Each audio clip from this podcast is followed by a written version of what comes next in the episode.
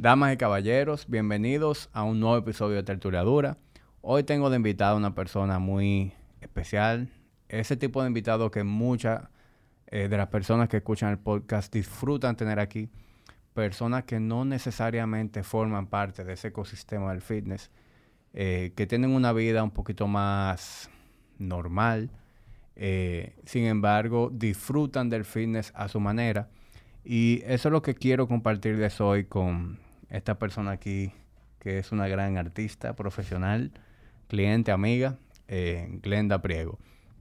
Este episodio llega a ustedes gracias a Toyota y su nuevo modelo Corolla Cross.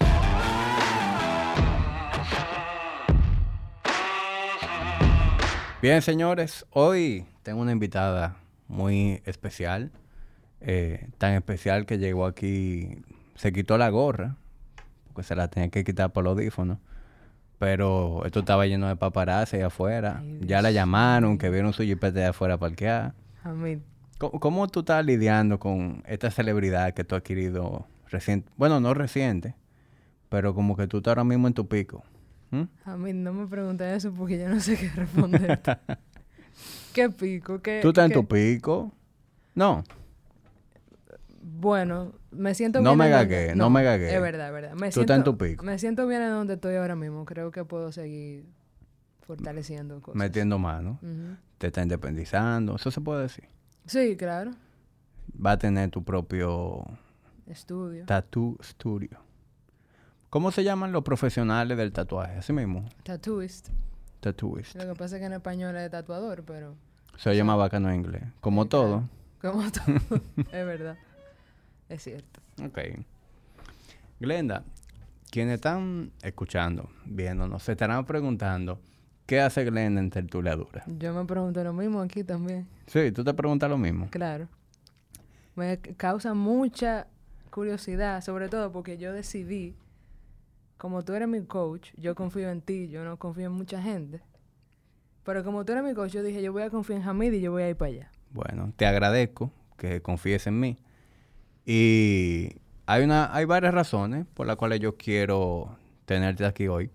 Lo primero es que muchas personas que escuchan el podcast eh, le gusta que yo tenga aquí invitados que no necesariamente sean profesionales del fitness, sino personas con, con vidas normales, por así decirlo, que se dediquen a cosas que no tengan nada que ver con el fitness y ver, ver personas, casos de éxito de lo que yo hago. Que un éxito en lo que yo hago no necesariamente es un atleta ganando medalla, ni una persona subiéndose a una tarima a competir, sino personas que el fitness ha tenido un impacto positivo en sus vidas y que hoy llevan una vida diferente. Y me consta que ese es tu caso. Así es.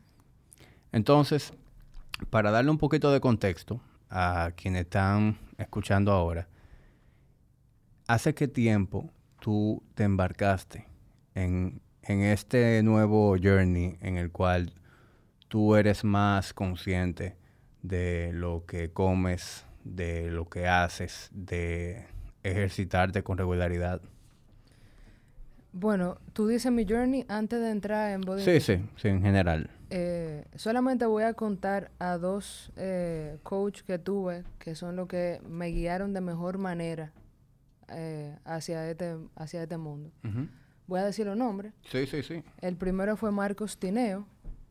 Me gustaba mucho su forma de, de entrenamiento porque era muy guiada a la salud. No, en, no se enfocaba en tú ponerte flaco, en tú ponerte fuerte, sino que tú funciones saludablemente a través de la comida. Marcos Tineo. No conozco a Marcos. ¿Él está aquí en eh, Santo Domingo? Cuando eso, yo trabajaba en oficina todavía. Entonces, él estaba en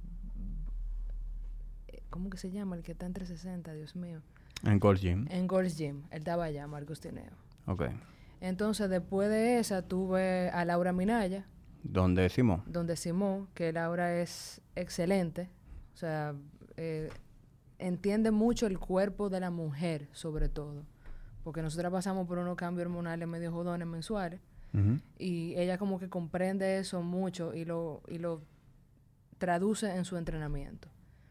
Eh, Después de ahí entré a Body Ignition, que yo creo que ya en Body Ignition fue donde yo más me comprometí a hacer un cambio de estilo de vida. Como tú bien dices, yo no soy atleta, a mí no me interesa ser atleta, a mí no me interesa una medalla, pero sí me interesa tener una condición física que en mi diario vivir yo pueda dar lo mejor, que yo no me canse, que la espalda no se me rompa en tres, que yo pueda subir una escalera bien, que yo me agache sin que me duela algo. Entonces en eso es que yo me enfoco. Eh, automáticamente tú tienes como un, un balance en eso. Tú ponete flaco, fuerte, viene, viene en segundo. Sí, eso viene por default si tú estás haciendo tu tarea. Pero yo entiendo que cuando tú te centras en querer hacer ejercicio por ponerte flaco, es una es algo como muy no tiene tanto peso como tú quieres hacer ejercicio por estar saludable.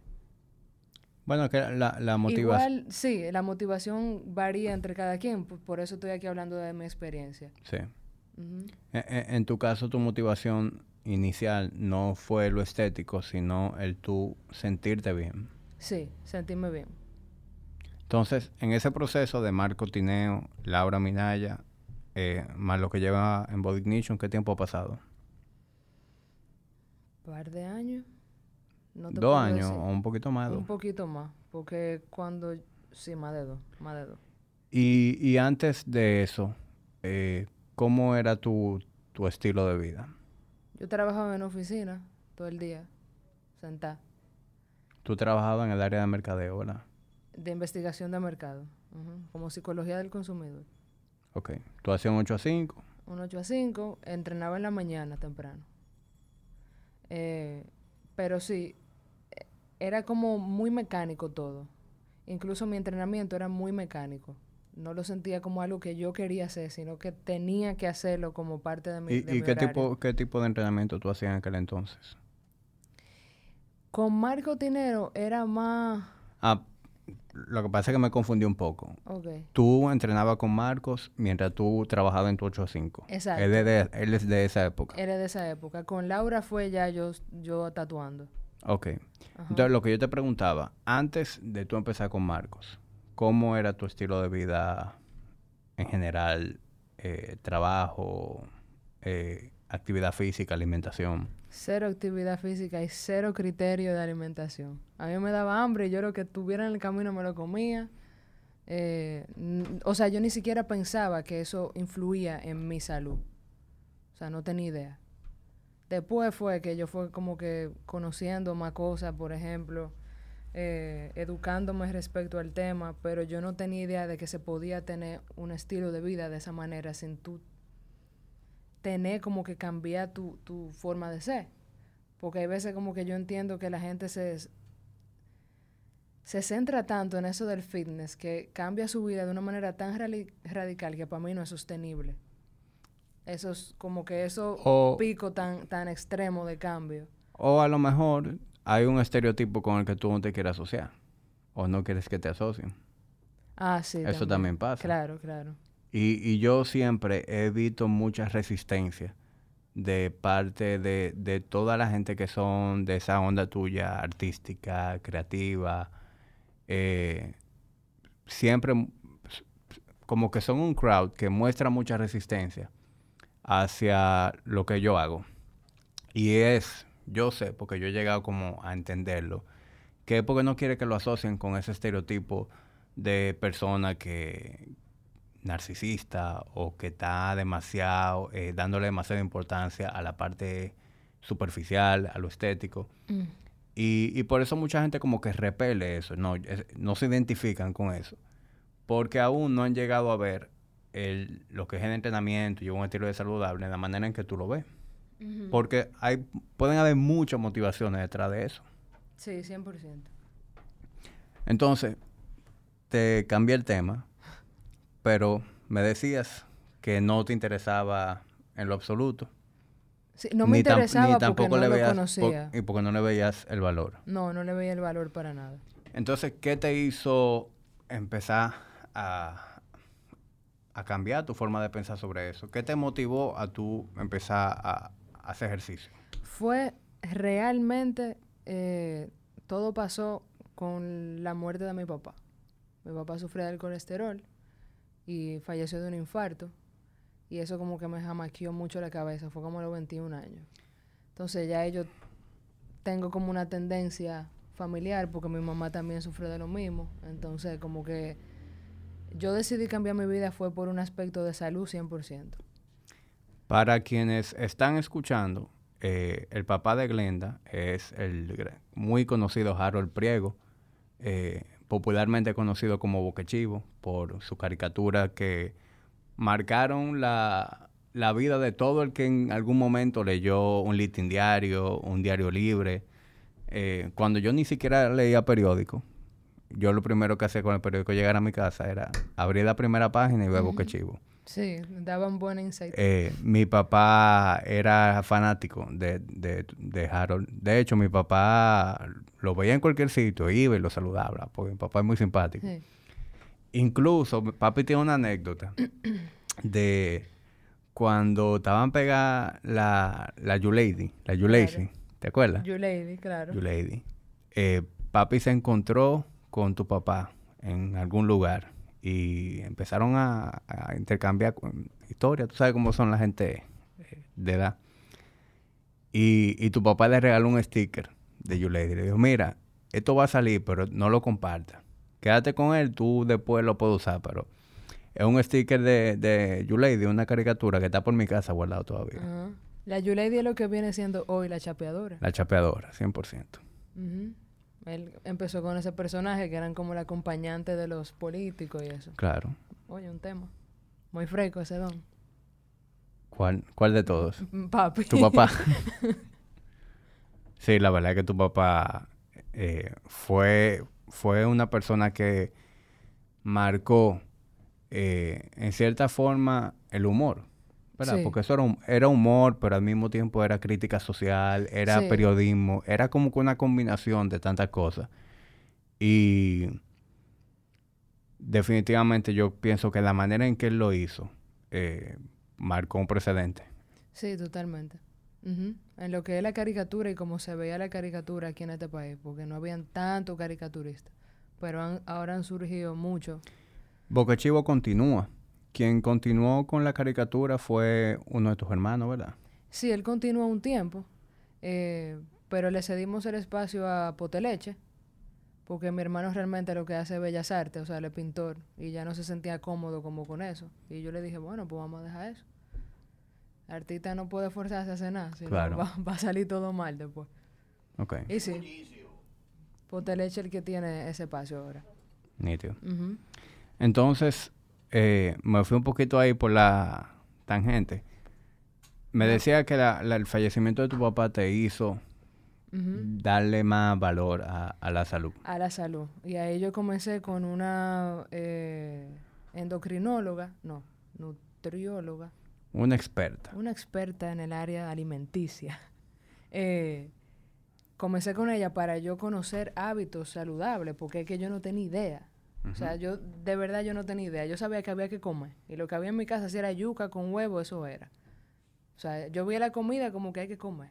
No como una fuente de nutrición, de, de, energía, de bienestar.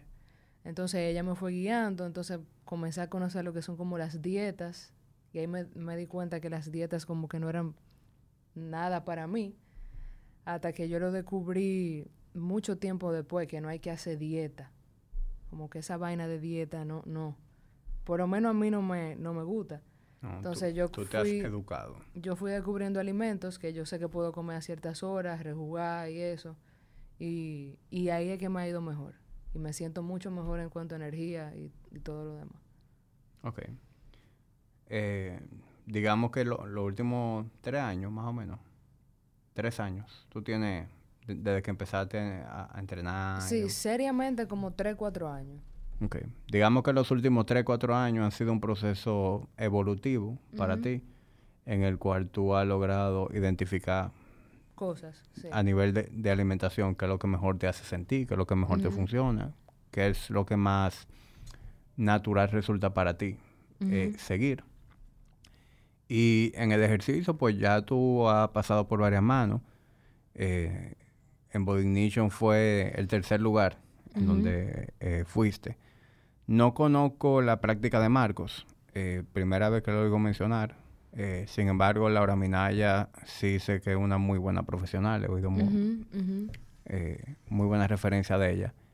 Y ahora en Body Ignition yo sé que también hubo un, un shift, un cambio en la manera en que tú entrenabas.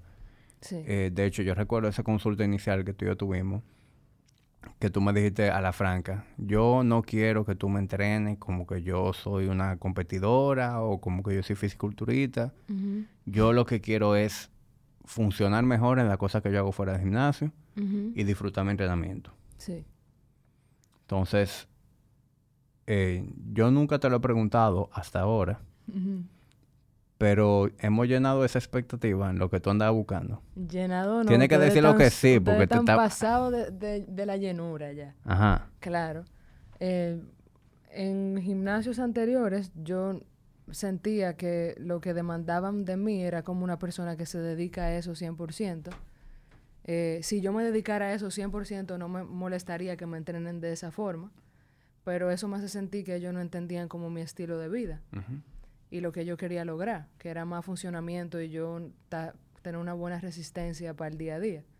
Eh, pero en contigo fue totalmente diferente. O sea, hablamos y yo te dije eso y después yo vi mis rutinas y como van cambiando mis rutinas, yo digo, coño, pero este tigre de verdad lee lo que yo estoy haciendo. Le llegó. claro.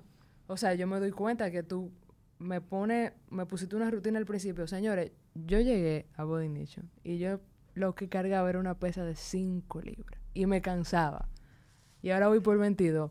Para mucha gente 22 es nada, pero para mí, que ese es mi proceso, 22 es mucho. Es algo individual. Es mucho.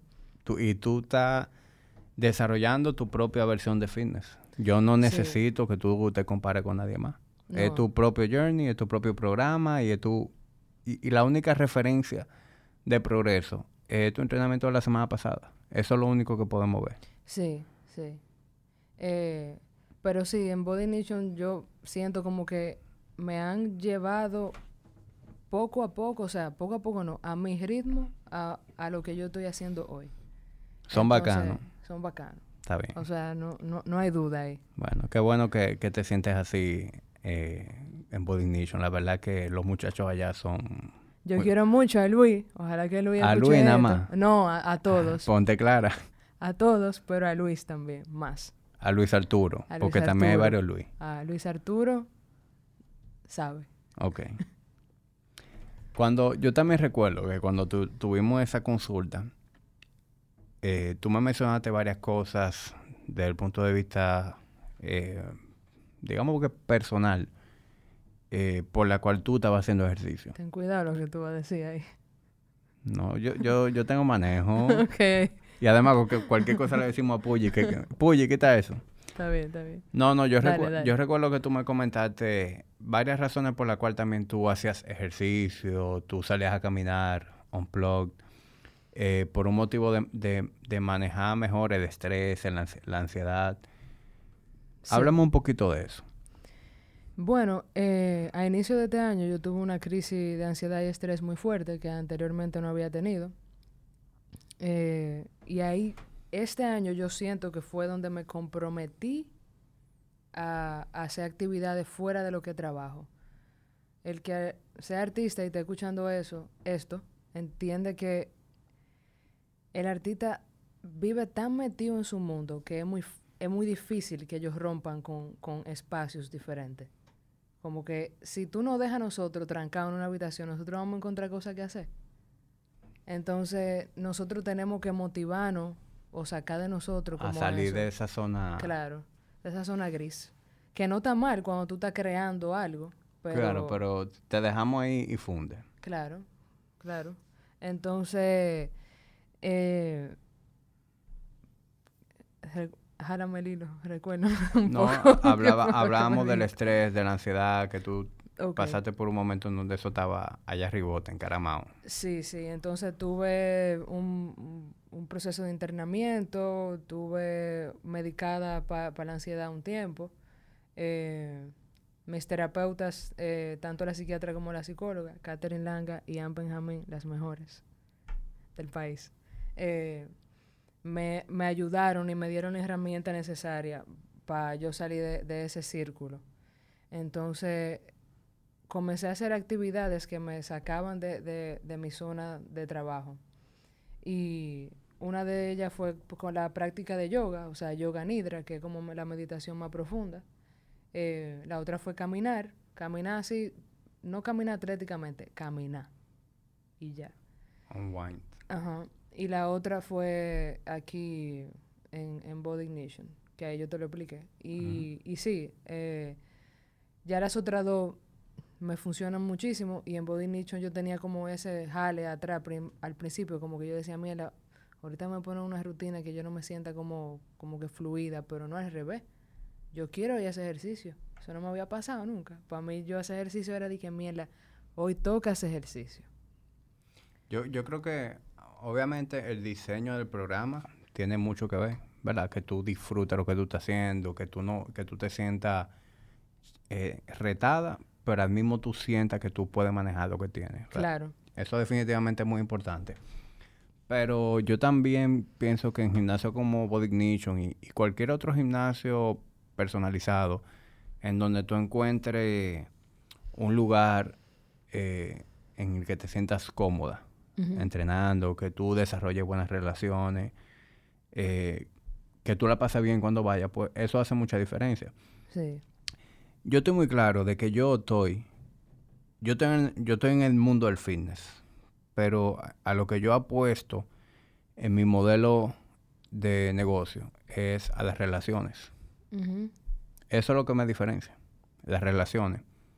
Mañana, eh, muchas cosas que hoy en día se consumen eh, a través de contratar a una persona, en 5 o 10 años va a ser totalmente digital. Tú vas a ver muchísimos programas de entrenamiento perfectamente que con un assessment y algoritmo tú vas a recibir tu rutina. Eh, vamos a ver muchas cosas, producto de la misma tecnología, mira esta vaina de, de, de- de beta, de. Facebook, eso va a cambiar Sí. la, la manera de hacer ejercicio, la manera en que se consume el fitness. Pero nada de eso va a sustituir las relaciones. Tú puedes tener lo que sea, pero al final el hecho de tú tener el momento de sentarte con, con tu coach y al inicio comentarle cuáles son tus cuáles son tus concerns, cuáles son tus preocupaciones, cuáles son las cosas que te interesa cambiar y tener la oportunidad de, de en paralelo a la ejecución del programa de la dieta desarrollar ese vínculo de una gente que verdaderamente se preocupa por ti, que te escucha, que va eh, tirándote cosas en tu en, en el mix de acuerdo a ese mismo feedback, pues eso es lo que hace eh, la diferencia. Mira, como todo mundo moderno, o sea, moderno actualmente que es digital, se están perdiendo mucho esa conexión humana de la que tú hablas que quieres mantener. Y en esa parte yo creo que yo me voy a quedar old school la vida entera, porque para mí la relación humana y, y e- la cercanía que tú logras, una computadora nunca me la va a dar. Que me imagino que en el mundo de los tatuajes eso también es una tendencia que viene, ¿verdad? Bueno, por el momento no se, no se ha asomado nada. O sea, han habido intentos como de, de casos, pero no, no tan aprobados por la FDA, por ejemplo. Pero creo No, pero que... yo- el- ¿o Perdón a qué que te te refieres Perdón que te interrumpa. Yo no te digo a corto plazo, pero en 10 años vamos a ver eh, robots, tatuadores.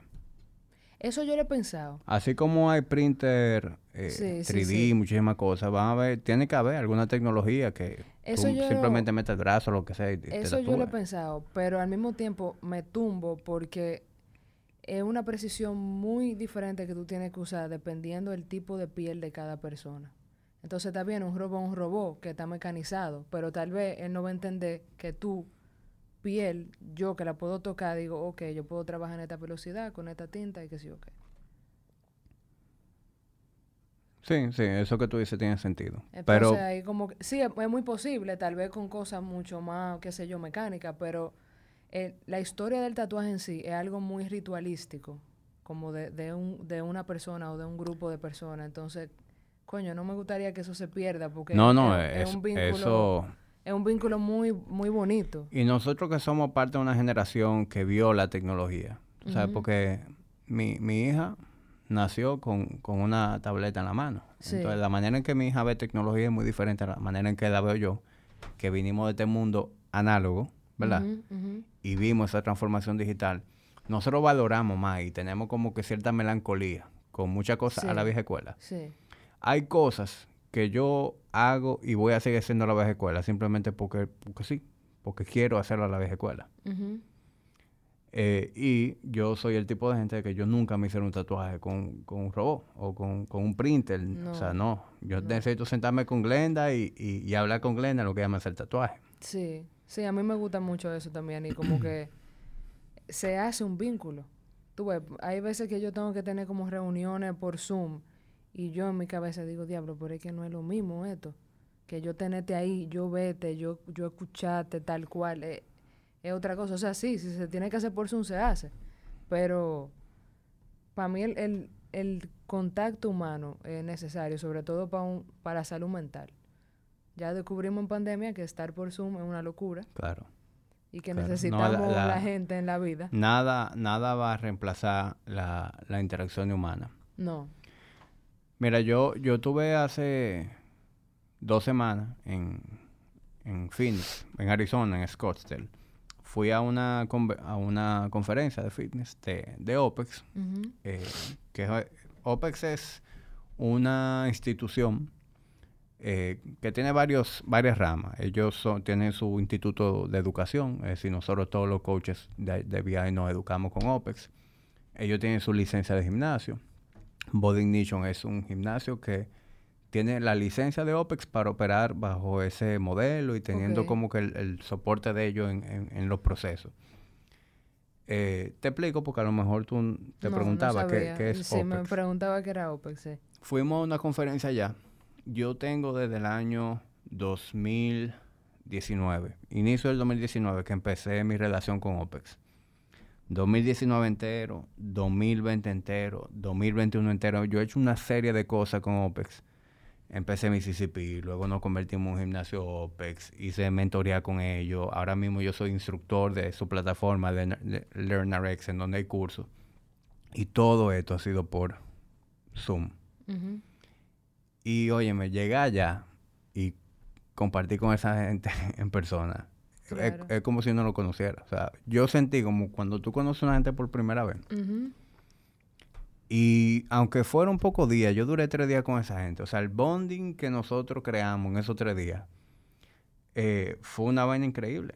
Y yo se lo decía a JC, a Luis, a- que, que andaban conmigo, como que, viejo, definitivamente no hay Zoom, no hay nada que reemplace esto. El tú No. venir aquí, eh, codiarte con ellos, o sea, en, en- en otros escenarios, ¿verdad? Sí. eh, el olor, el clima, o sea, tú todo, conjugar todo eso solamente, esa vaina no, na- nada le va a llegar a eso. Ujú. Así es. Y te cambia el tema de nuevo. No importa. es así la vida. Pero sí, definitivamente somos, somos de la vieja escuela. Sí. Eh, tú vas a seguir haciendo tus cosas a la vieja escuela, independientemente de todo lo que venga. No, y eso, que el año que viene yo me planeo ir para Filipinas aprender con la tatuadora más vieja del mundo la técnica de, de bambú. ¿Por qué? Porque quiero. Si alguien me lo pide en algún momento, yo se lo hago, pero tiene 104 años y no quiero perderme la oportunidad de Aperísimo. aprender eso con ella. ¿Y cómo tú conseguiste eso? Muchacho, eso fue un, un research a través de la sobrina de ella. No, yo por eso te pregunto, porque eso... Eso fue una cosa y ella, o sea, yo voy a llegar allá, dame la aventura, porque ella tatúa a la persona que ella entiende que se merecen el tatuaje. O sea, que fácilmente yo llego y me dice, mira, Tú no eres digna. tú no eres digna. y yo le voy a rezar a papá Dios de que ojalá que sí. Pero si no, no, la conozco y veo y Qué ápero. sí. O sea que, que cuando tú llegues de allá, ahora mismo, eh, pasé una cita con Glenda y, y, tener un tatuaje con Glenda, hay que reservar como con cinco o seis meses de Ay, antelación. Dios mío, Dios, señor. Cuando tú vengas de allá con el bambú y todo lo que acabele, Qué difamación. eh, es un Señores, año no le hagan espera. caso, no le hagan caso a Hamid. Eh, Mira, Sofi sa- Sofi co- sabe. ¿cuánto tiempo de espera te dieron? Yo en verdad pedí la cita como para dos semanas después y me la dieron antes. Ve. No, pero tú le dijiste que, que era, que era a través de mí. Oye, No, no, fuera de chercha. Ahora mismo tu tiempo de espera, ¿por dónde están dando? Yo sé que tú tienes una agenda bastante apretada. Ahora mismo dos meses. Ah, y yo estoy exagerando, ¿eh? Hamid, pero yo he esperado artistas un año fuera y la lista de espera de algunos son tres años. Pero eso es lo que quiero decir, que tú eres un artista. Dos meses en nada. Tú eres un artista de mucho prestigio. Y vas a seguir teniendo incluso más prestigio cuando venga de Filipinas con, Con el bambú. y la vaina. ¿Tú me entiendes? Sí, sí. Vamos, vamos a ver. Glenda, ¿cómo tú llegaste a los tatuajes específicamente? ¿Cómo yo llegué? El tatuaje llegó a mí. Ajá, háblame de eso. Yo trabajaba en una oficina. Me reservo el nombre porque la vida hay que respetar. Te la Eh, pasabas jugando Cerito y Cruz en tu ay, cubículo. ojalá fuera así. no, hubiese, no me hubiese renunciado. No hubiese renunciado. Eh, cuando yo hacía, yo hice la maestría en, co- en psicología del consumidor fuera y el research fuera es muy heavy, es muy amplio. O sea, tú eres investigador, no- tú entiendes. O sea, mientras tú apliques lo que tú tienes que aplicar con el método científico, tú puedes andar como nosotros andamos ahora y hacer tus investigaciones del lugar, antropológica, social. Aquí el research, tú tienes que estar encamisado, con zapatos, con pantalón fino.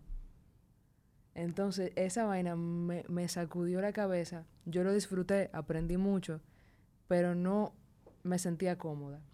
¿Y tú llegaste a trabajar afuera?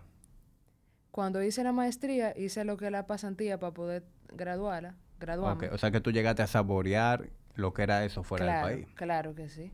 Por eso el sí. contraste de cuando te empleas, dices, ¿y esta vaina? Sí. Ok. Y, y entonces nada, eh, me sentía como muy, no puedo decir que fue un cuadro depresivo, porque eso cumple como cierto parámetro, pero estaba muy triste y desmotivada. Entonces yo le dije a mi terapeuta lo que me estaba pasando y ella me dijo, empieza un hobby, un hobby que te dé tu gana de hacerlo sin ningún interés de por medio. Y mis dos hobbies eran aprender a bailar salsa o aprender a tatuar. Y yo lo analicé, yo dije, coño, Glenda, tu familia entera es artista, es más real que tú. Pero, ¿aprendiste a bailar salsa? No. Pero eh, tú tienes que resolver ese tema. Tú Sí, no puedes ¿Tú sabes bailar salsa? Yo me defiendo, sobre todo si tengo dos tragos en la cabeza. Bailo... No, yo ni, no, yo ni con un- una botella le llego a la salsa. El caso es que yo dije, mira, ya yo dibujo y eso. Y fui a donde Coco, que es donde yo me tatuaba aquí en el país. Y le dije, Coco, yo quiero aprender a tatuar. Y así comenzó todo. Comenzó- gente que pasaba por ahí, la tatuaba. Mucha gente me apoyó. Hasta que Coco me dijo, mira, pero ya tú tienes que empezar a cobrar porque aquí está viniendo mucha gente. Yo lo estaba haciendo gratis porque era por práctica, los primeros meses. Y yo le dije, bueno, yo no sé de eso, cobra tú.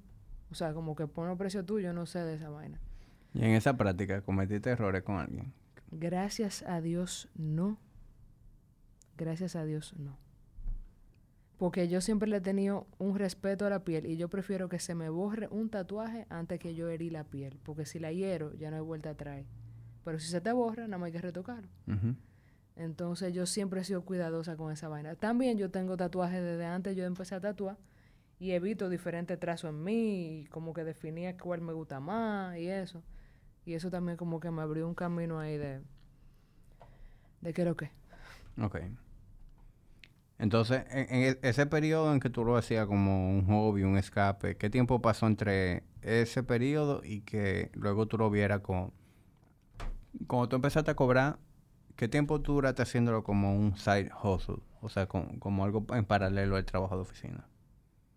Side hustle significa que ya yo estaba cobrando el tatuaje y cobrando en mi oficina. Correcto. Ujú.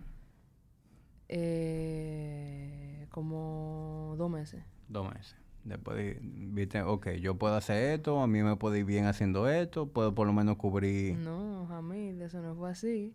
Yo me tiré de clavado para allá. Ujú. Habla, dame... Yo me tiré de clavado. Eh, como yo tenía un tiempo en esa empresa eh, y yo fui la que renuncié también, o sea, mi, mi liquidación no fue tanto, pero me daba para sobrevivir. Yo soy muy low budget, yo, yo sobrevivo con poco. Eh, entonces, Wow, espérate. No, ¿Qué es que, que me es que pasa? tu, tu, tu cerebro tuvo ahora mismo una especie de, de cortocircuito porque eso no existe, una mujer low budget. Yo soy muy low Esa budget. contradicción provocó Yo un soy freeze. low budget. Tú Ajá. puedes preguntar a la gente. Bueno, el caso es. el caso es que con esa liquidación yo me mantuve un par de meses, pero mi primer mis primeros meses tatuando yo no pasaba de 5 mil y 10 mil pesos de ganancia. Y eso yo lo asumí. Y mi mamá vuelta loca, que si yo estoy loca, que si yo quiero un psiquiatra, que cómo yo hice eso. Eso fue en ¿Qué, qué, mucha- qué edad tú tenías? 25. Yo cumplo 5 años tatuando ahora en febrero del 2022. Ok. Está bien. o sea, 25, 26 por ahí. a esa edad uno puede ser un poquito más risky, más, más arriesgado y, y cojonú con decisiones como esa. Sí, yo me tiré, pero yo le dije a mi mamá a los par de meses, fue. Yo no le dije de una vez. ¿Y ¿Qué tú hacías? ¿Te ibas para tu 85? No, eh? porque yo no vivo con ella de hace tiempo. Yo viví con mi papá siempre, fue. Eh, entonces ella no sabía. Fue después que yo le dije, mira, mami, pasó esto. Y ahí fue la vaina. Porque tú sabes que para los padres de nosotros, ver al hijo en el escritorio es como la cúspide del éxito. ¿Pero tú se lo dijiste de golpe o se lo dosificaste? Porque algo que también que hacemos los hijos, ¿verdad? es que tú tienes cinco meses ya tatuando full time, eso es lo que tú haces. Entonces tú empiezas a sembrar semillas, tú le dices, mami, ¿tú sabes qué? Estoy empezando en un sitio a hacer tatuajes de hobby después de la oficina. Y tú le vas haciendo la, la cronología, tú sabes. El paso. No, yo no. Para que fui- sea yo no menos fui- shocking. Yo no fui así. Yo dije, mami, renuncié. ¿Y qué tú vas a hacer? Yo estoy tatuando. Fue así. Y... Pero te apoyó a pesar de... O sea, tuvo ese choque, pero te apoyó o, o cómo fue... No, no hubo un apoyo. No. No, no hubo un apoyo. Hoy en día sí, ya ella... Hoy en día sí. No, porque ya, ella sabe que tú eres la, la para. Hoy en día sí, pero cuando se necesitaba el apoyo no hubo. Bueno, pero bueno. Pero entiéndela. Claro, entiéndela, no, yo la sea, entiendo pa- 100%. Para los padres de uno, Sí, sí. hay cosas que ellos no logran ver. la- Claro, de la manera que claro. nosotros No, yo lo entiendo ahora mismo sí ya. Porque coño. Y sobre todo una, una generación que entiende que el tatuaje tiene otra connotación, que no es como uno la ve, uno que tiene tatuaje. Claro, también. Pa, Eh. Los papás de nosotros a lo mejor no. Pero para los abuelos de nosotros, lo- un tatuaje era de, de bandido. Bandidaje. Eso es lo que es un tatuaje, bandidaje. Sí. Óyeme, y de todas las ramificaciones históricas que tiene el tatuaje, esa fue la que la acuñaron. Porque el tatuaje comenzó a pasar en diferentes puntos del mundo al mismo tiempo. Y esa fue como que la que cogieron y dijeron, ah, esto es de, de delincuente. Pero lo usaban para muchísima vaina. Incluso la, la, la primera, eh, eh, antropológicamente, los primeros cuerpos que encontraron tatuados lo usaban en diferentes partes del cuerpo para suprimir dolor. O sea, como que, por ejemplo, te dolía la espalda, ellos se, se cortaban con un cuchillo y se frotaban carbón, como un release the pain. Y tú veías esos cuerpos que encontraron que eran como rayitas, muy en un área específica, como espalda baja, eh, rodilla. Ah, pero mira qué interesante. Ujú. Y hablando de bandidaje y, esa, esa perspectiva que se tiene de la gente con tatuaje, ¿cómo tú dirías que eso se ha comportado aquí en los últimos años? Definitivamente hay más apertura, pero en comparación a otros países, aquí estamos todavía muy atrasados en ese punto de vista, ¿verdad? Yo no diría que atrasado en sí, porque la gente tiene conocimiento de que existe el tatuaje. Yo sé, me refiero a la aceptación. Eh, pero sí, todavía hay gente que, que lo ve de una manera que no, no es tan positiva. Y no es que sea ni positivo ni negativo, pero es simplemente... A, a mí me choca muchas veces que la gente quiera controlar como decisiones de vida del otro y quiera emitir juicio en base a eso. Como que si a ti no te gustan los tatuajes, a ti no te gustan los tatuajes. Y ya. A mí no me gustan ciertas cosas, a mí no me gustan ciertas cosas, pero yo no tengo que propagar ese discurso de, de, de odio, de, de, como de alejamiento, de, de tabú acerca a eso. Sí. Por ejemplo, mientras se siga como hablando del tatuaje en un, en un punto de, de bandidaje o, o de tabú se va a seguir circulando en base a eso. Sí. Incluso aquí todavía hay muchísimas empresas donde tú no puedes tatuarte. Está en contra Sí. de, la, de las normas. O por lo menos no te puedes hacer tatuajes en lugares visibles. Eh, es decir, tú no puedes tener una manga. Sí. Tú no puedes tener un tatuaje en la nuca. Bueno, el que se tatúa la cara, eso es como un fuck the system. No, pero óyeme, yo tatúo y yo no me tatuaría la cara. Bueno, pero eso eres tú. Hay mucha gente que le gustan sus tatuajes Sí, en la cara. cl- claro que sí. Pero definitivamente claro. eso está fuera de aquí. Eso, Pero- eso es como una, una condena a, nunca tener un trabajo corporativo. Y ahí te digo, o sea, mira, mí- yo no me tatuaría en la cara, pero si tú quieres, hátelo. Tú ves que, que, qué fácil y lineal y hasta mejor puede ser nuestra relación. claro. Yo recuerdo eh, en Alemania hay una cultura de tatuaje inmensa. Bellísima. Berlín, Yo- espero yo- que me esperes en la vida. Yo estoy loco por conocer Alemania. Eh, yo tuve una experiencia en el aeropuerto de Frankfurt. Yo recuerdo que yo hice una escala, yo duré muchas horas, era una escala larga. Y yo recuerdo que todo el mundo estaba forrado de tatuajes, todo el mundo. Y tú veías a los policías con una manga de tatuaje, hombre, mujer, o sea, era una locura. Y yo me quedé pensando como, oye, mira qué diferencia aquí. Tú ves al oficial de inmigración tatuado. Tú ves al policía tatuado. Tú ves al pana en la correa de la maleta tatuado. O sea, todo el mundo. Aquí tú te haces un, un policía, se hace un- un- una manga y, y- y- pff, es el fin de su carrera. Sí, no, y, y no solamente eso, que esa ignorancia se, se extrapola a muchísimo otro ámbito en, en general. O sea, por ejemplo, si yo soy heterosexual y tengo una amiga gay, está dudoso eso. ¿Tú me entiendes? O sea, como que lo, ¿Cómo- lo ponen de- dependiendo cualquier cosa. Vamos a suponer que tú tengas amigo gay y que tú salgas con, con ellos una noche, ya por eso tú estás como mielas. A mí está dudoso eso que él esté saliendo con gay. O sea, Ah, sí. me refiero que a la ignorancia no solamente está en, en un punto que es el tatuaje. Y yo siento que eso pasa más cuando la gente desconoce el trasfondo de la cosa. Porque cuando tú entiendes las cosas y tú puedes analizarlas y tú dices, coño, no, a mí tiene un amigo gay, Claro.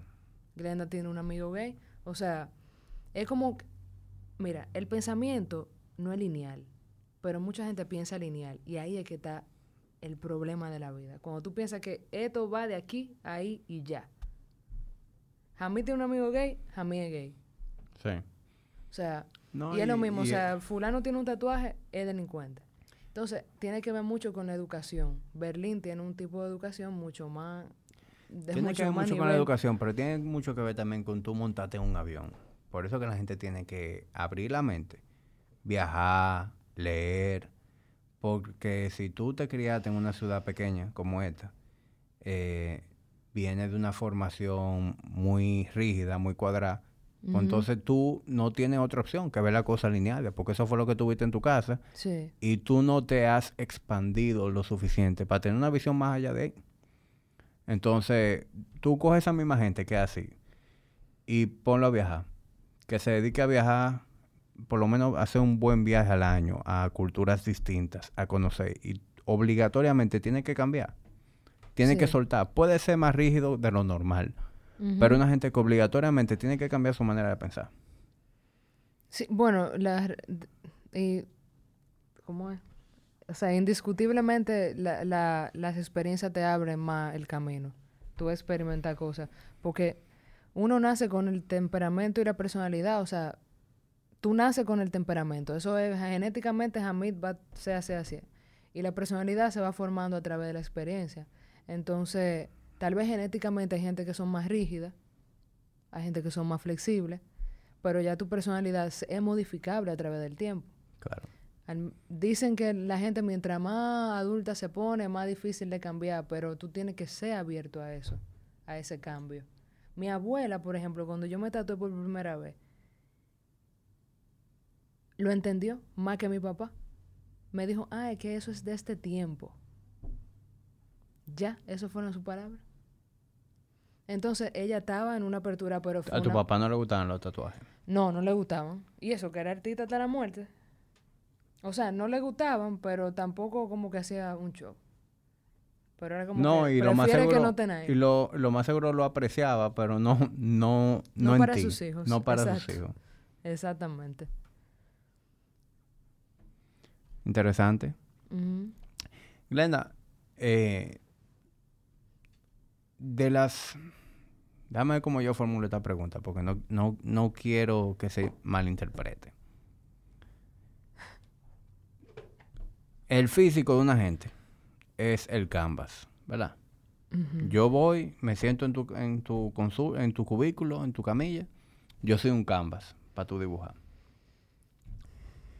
Juega un rol la condición física de esa persona. Eh, me refiero a la composición física. Es decir, una persona con mucho sobrepeso, mucha flacidez, eso juega un rol en el producto final, en cómo se va a ver el tatuaje. Tantos cuerpos como una persona que es dedicada al ejercicio o atleta, como una persona con sobrepeso, tienen su pro y su contra. El, el pro de una persona que está saludable en cuanto, o sea, saludable no, porque una persona puede tener peso y tener mejor salud que otra, que sea delgada. Pero una persona que se dedique a comer balanceadamente, que haga ejercicio, que sea atleta, lo que sea, lo que, un- lo que normalmente la gente considera una persona saludable. Eh,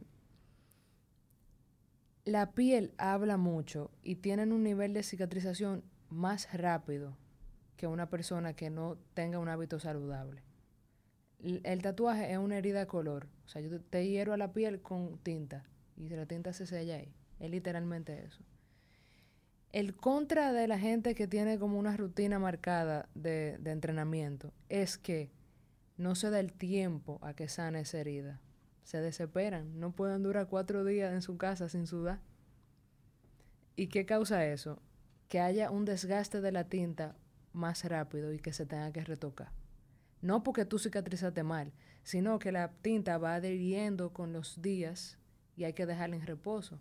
Entonces, si tú me sudas, si tú te estás rozando y eso, la tinta no va a adherir Pero el, correctamente. pro- el problema está en el sudor y la fricción. y la fricción.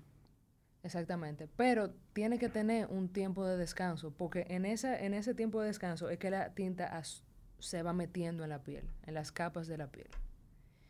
El, el pro de, de una persona con sobrepeso es que la piel en la primera capa, como tiene más grasa, la tinta absorbe más. Pero eso también es un contra, se vuelve un contra, porque si yo por alguna razón meto mal aguja, puedo correr esa tinta ahí adentro y verse, manchado el tatuaje. Sobre todo en áreas donde hay, eh, ¿cómo se llama esto? Estrías, es un área que lo más recomendable es que tú no la, no la uses, porque como una piel que está abierta, no es la mismo, no uno mismo que esta piel ya, entonces la tinta también se corre ahí. Entonces, lo ideal es que se, se tatúen en lugares donde el- la fluctuación del peso sea menos, menos notoria, tipo como inner arm aquí, eh, los tobillos, por ejemplo, eh, aquí como arriba en el cuello, trapecio, pero en área como que costilla, aquí, eh, esto bíceps aquí, ¿verdad? ¿Qué es Bu- esto? Bueno, eso aquí es el bíceps, más abajo está el tríceps. Sí, como esta área bíceps, tríceps. Sí, la- digamos que la parte interna la del brazo. parte interna, exacto. Ujú. Sí tiene, fluctúa mucho en peso y se siente el cambio. Eh, Y, y me imagino también que tú quieres eh, tener un una superficie más o menos un poquito estirada. Es decir, una gente que tenga mucha grasa, eh, por ejemplo, una gente que tenga mucha grasa en, el- en la zona media, ujú, pues un a lo mejor a lo mejor va y me te dice, mira, me quiero hacer un tatuaje aquí en el costado. Debe ser un poquito difícil hacer una técnica. Mira, Hamid, cuando yo entré a, en el mundo de, de tatuar, yo entré con una, o sea, como me he tatuado fuera, he visitado estudios fuera, he tenido esa oportunidad, he conocido tatuadores de fuera, veo cómo se manejan, cómo hablan con el cliente. Lo ideal es que tú vayas donde un profesional y que tenga la capacidad de decirte que no. Porque ese no puede salvarte de muchas maneras. Una persona sin un criterio de lo que es el arte, de lo que es la condición física, te va a decir, ah, no, está bien, yo te lo puedo tatuar eso en el costado. Tú teniendo como una situación de sobrepeso o tú estando en un proceso de pérdida de peso. Yo te digo que no. Yo te digo, vamos a buscar un área que sea más plana, donde el diseño se pueda apreciar mejor. ¿Por qué? Porque en este caso el diseño no se va a apreciar porque se va a distorsionar demasiado. Hay gente que lo cogen, hay gente que no. Entonces, lo principal es que tú te con una gente, lo que hablamos ahorita, que tú puedas confiar en su criterio, que tú le puedas hacer caso, que tú sientas que esa gente lo que me va a hacer va a quedar bien y que yo estoy en una buena mano, porque yo no puedo ir donde ti a imponer mi punto de vista, porque hay vainas que tú conoces del área de la salud que yo no. Yo me la puedo inventar y viceversa también. Entonces, creo que tú dar con una persona en X aspectos, ya sea tatuaje, ya sea para teñirte el cabello, para pintar tu carro, o sea, sea alguien que tú confíes y tú sientas que tú puedes como darle esa rienda suelta de su opinión. La vaina que tú encuentras a una gente con criterio, tú sabes que... y, y ese criterio aplica para el lugar del tatuaje, pero también aplica para el diseño. hay, hay tatuajes que tú no haces, diseños. Sí, hay tatuajes que yo no hago. Lo hice en algún momento de mi vida y por hacerlos me di cuenta que no me gustaban. Que no, que no te dan satisfacción profesional. exacto, me, me tengo que sentir identificada con la idea. Porque automáticamente tú me expresas una idea y yo cliqueo, ese diseño sale. Entonces, para mí es muy importante yo tener como un backstory que yo pueda sí, como que sacar de ahí. Y debe ser, para un artista, eh, debe ser frustrante hacer algo que ni siquiera te enorgullece el producto final. Pero claro, a mí. Eh, claro. Es como le pasaría a un diseñador o un arquitecto que lo busquen para hacer un diseño y, y no quieren ni, ni, tirar una foto porque lo detestan. Lo hicieron para ganarse el dinero, pero eso a mí no me da ningún tipo de, de orgullo. Eh, yo te puedo decir que tal vez en este país, yo tal vez, digo, ¿eh? Soy la que menos ingreso en cuanto al tatuaje tiene. Y es precisamente porque yo no cojo todo el trabajo. Y eso no me importa. Porque yo, si salí de una oficina en la que yo no me sentía bien, y estoy haciendo algo en lo que me siento bien, quiero mantenerlo así, aunque gane menos dinero. Punto final. Y así yo planeo vivir hasta que la vida me dé salud. Y, no, y, y, no, no te puede estar yendo mal si tú tienes un, un, un, coach como Hamid. un coach como Hamid, pero si también tú tienes una lista de espera de dos meses y te está independizando en tu propio estudio, yo no, no te puede estar yendo mal. No, yo no estoy diciendo que me va mal. Es la que, pero no, dentro de lo que están rankeado, tú eres la que menos factura. Eso es lo que tú me quieres decir. Exactamente. Y yo estoy bien con eso. Y yo no compito con nadie porque para mí competir es matar tu talento interior. Sobre todo en el arte, ¿entiendes? porque en el mundo en el mundo de los negocios, si yo lo que hago es vender zapatos, pues yo quiero ser que más zapatos venda. Pero si yo vivo del arte, eh, no, no podemos entrar en ese, en ese juego, en esa dinámica de, de quién es el que más factura. No, mijo, y sobre todo aquí, que el arte es tan... No hay una hermandad artística. Eh, es como sienten que una competencia todo el tiempo una competencia, una competencia. Y yo como que coño, pero si tú estás trabajando en base a lo que el otro va a decir de ti y en base a que tu trabajo quede más duro que el otro, ¿qué es lo que tú estás haciendo? Tú no estás siendo fiel a tu visión sobre tu trabajo. Entonces, cuando tú tienes una idea clara donde tú quieres ir, lo otro es admirable, porque tú entiendes la idea clara de esa persona. Y también te das cuenta de cuando alguien no tiene una idea clara. Claro. ¿Y sí? Bueno, viniste a tirar paqueticos tú aquí hoy, filosóficos. Yo soy una filósofa de la vida. Glenda, entonces, ahorita hablamos sobre ese estereotipo de, la gente que va al gimnasio. Ese estereotipo por mucho tiempo ah, te mantuvo a lo mejor un poquito alejada de la idea de tú ir a un gimnasio, de empezar a cuidar de ti ¿cómo ha cambiado en tu cabeza eh, esa imagen? El estereotipo sigue ahí, eso no ha desaparecido. Sí, porque incluso tú, tú me has visto entrenando, a mí me quilla andar con licra. Andar con licra para mí es la vaina más incómoda que hay en mi vida. Sin embargo, sin embargo, yo he visto como cada mes tú te vas poniendo más coquetica, más coquetica. o sea que a mí no me va a sorprender cuando tú llegues en legging. No me va a sorprender cuando tú llegues en legging. Yo uso la licra cuando ya los sweatpants ya no puedo usarlo más. ¿Tú viste cómo tiró ese? Ya ella sembró la semilla de la licra. No, pero a mí no me gusta la licra, nada pegado. Na- yo no puedo andar con nada pegado. Bueno, el que, lo- el que lo- sabe, el que sabe, sabe que yo no ando con nada pegado. No, yo sé. Yo sé. Pero qué bueno que esto va a quedar grabado. Porque yo apuesto a que tú en par de años te veremos en licra en el gimnasio. Y me No, vas a decir, pero yo uso "Viejo, licra ya". Es que es más cómodo. Yo no, en verdad a mí no me gusta, pero es más cómodo entrenar así. Tú vas a cambiar tu versión. Pero, men, eh, no, ahí- yo estoy ahí no abierta, era- si pasa, pasa, ¿eh? Ahí no era donde yo me dirigía. Ok. Lo que te decía es que el estereotipo de, del fitness eh, sigue ahí. Sin embargo, tú has interna- internalizado, internalizado, así que se dice, eh, la idea de que tú puedes perfectamente cuidar de ti, eh, hacer ejercicio, sin necesariamente perder tu identidad. Que a lo mejor eso era lo que tú temías. Eh, termina. No, ya. Eh, sí, lo que pasa es que, mira, para mí todos los extremos son como una vaina que me llaman la atención.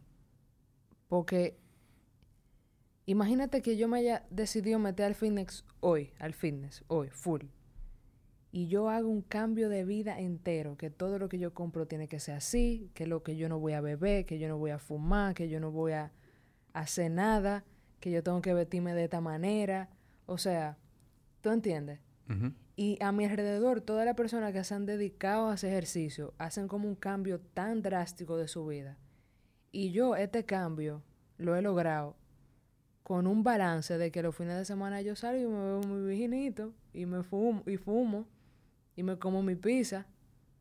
Pero ya después yo vuelvo al balance otra vez de, de la salud. Entonces, era, era como esos picos, porque yo no siento que yo pertenezco a la vida fitness. Yo, yo te dije, yo no soy fitness. Yo lo que quiero es no cansarme haciendo un par de cosas ya a mis 30 años. Está heavy a medida que Tú pasa dices, el tú- tiempo. Tú, dices, yo no soy fitness porque tú no te identificas con, volvemos a lo mismo, con el estereotipo. Pero tú, si- tres, cuatro, cinco días a la semana, saca tiempo para ir a hacer ejercicio, llega a tu casa, te hace tu carne con tus vegetales, tú te hidratas, tú te acuestas temprano para dormir ocho horas. Entonces tú llevas un estilo de vida de fitness. Lo que pasa es que tú no lo llevas a ese extremo obsesivo compulsivo, ¿verdad? Y también tú has entendido la importancia de ese balance, de tomarte tu vinito los fines de semana, de comerte tu pizza el domingo. Eso es algo que hasta el más freak del fitness lo hace. Todo el mundo lo hace. Yo los fines de semana, no te voy a decir que tomo todos los fines de semana, pero para mí es, es bastante normal un domingo en familia abrir una botella de vino y tomarme dos o tres copas. Eh, yo, yo puedo Entonces, ir a ¿qué un restaurante y comer algo totalmente diferente a lo que yo acostumbro comer y eso no, Entonces, tú, eso es balance. tú entiendes que yo estoy siendo prejuiciosa con el No, no, yo lo que siento, Porque estoy haciendo un, un- Estoy devolviendo la moneda que a veces me dan a mí del prejuicio al tatuaje. Entonces yo tengo que arreglarme eso. no, pero es que la culpa no la tienes tú, no es un prejuicio tuyo. Lo que pasa es que lo que se conoce como fitness es esa idea que tú estás describiendo. Lo que se conoce como fitness es entregate. Yo nada más hablo de ejercicio, yo nada más hablo de mi alimentación, yo no me salgo de ahí. eh, yo estoy persiguiendo esto. Todo el mundo quiere verse como fulana de tal, se quiere poner tal ropa que le quede de tal manera. Es decir, todo el mundo entiende que fitness es esa cosa. Mm. Sin embargo, lo que yo quiero que la gente entienda, eh, en cosas que digo aquí, teniendo invitados como tú, Es que la, la versión de, de fitness de cada quien es diferente. Al final, ¿qué es fitness? Fitness es estar listo, estar preparado. Tú quieres estar fit para lo que tú eres, para lo que Glenda es. ¿Qué es lo que Glenda es? Glenda es una artista del tatuaje que disfruta sentirse bien. Tú quieres sentarte en una posición, hacer un tatuaje tres horas, pararte y sentirte nítida, no, no con la espalda entumecida. Tú quieres subir una cadera y no sofocarte. Tú quieres ponerte una ropa, aunque no esté apretada, pero que te guste como te quede. Claro. Sentirte bien, sentirte bonita, coqueta. Entonces, esa es tu versión de fitness. Coño, qué, qué buena descripción, Jamil. Una excelente descripción esa.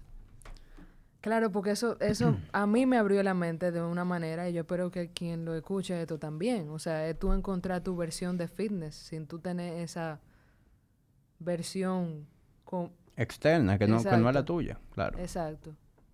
Wow. Qué nítido. Bueno, pues cerremos el episodio ahí en esa nota alta. Claro. Tú llegaste aquí sin, sin estar segura de cómo esto iba a salir. Yo no sabía Yo creo, lo que tú me yo, yo creo que salió bien. A mí me, me ha gustado mucho Ay, la, la conversación. Espérate que se me agarró el pie de una vaina aquí. Te enredaste ahí con el cable. Ya, ya, ya. Sí. me gustó mucho, pero es que yo confío. Yo no voy a ningún lugar que yo no confíe porque después pasa un lío. Bueno, hiciste bien en confiar. Sí. Eh, Glenda, quienes están escuchando, algunas personas se pueden interesar en conocer más sobre Glenda, en ver tu trabajo, a lo mejor están interesados en hacerse un tatuaje, eh, le gustaría ver tu agenda, si pueden llegar en los próximos 120 días. Eh, quienes quieran conocer sobre Glenda, ponerse en contacto con ella, ¿cuál es la vía? Eh, mi Instagram es mi portafolio. Glenda Priego, así mismo. ¿Tú respondes DM? Sí. Sí. A veces no lo respondo tan rápido, pero yo lo respondo. Yo, tú estás grande en Instagram, tú tienes ya más de 40 mil followers. Tú eres Qué influencer. Óyeme, Hamid es un... Es un le... Diache, Hamid. No, Sí, pero... ¿Y?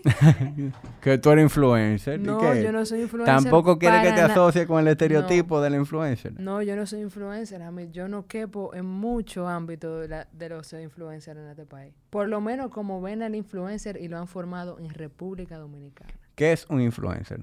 Una persona que influencia a A- otros. Ajá. Y yo te voy a decir algo. Esos lentes, que están muy áperos, por cierto.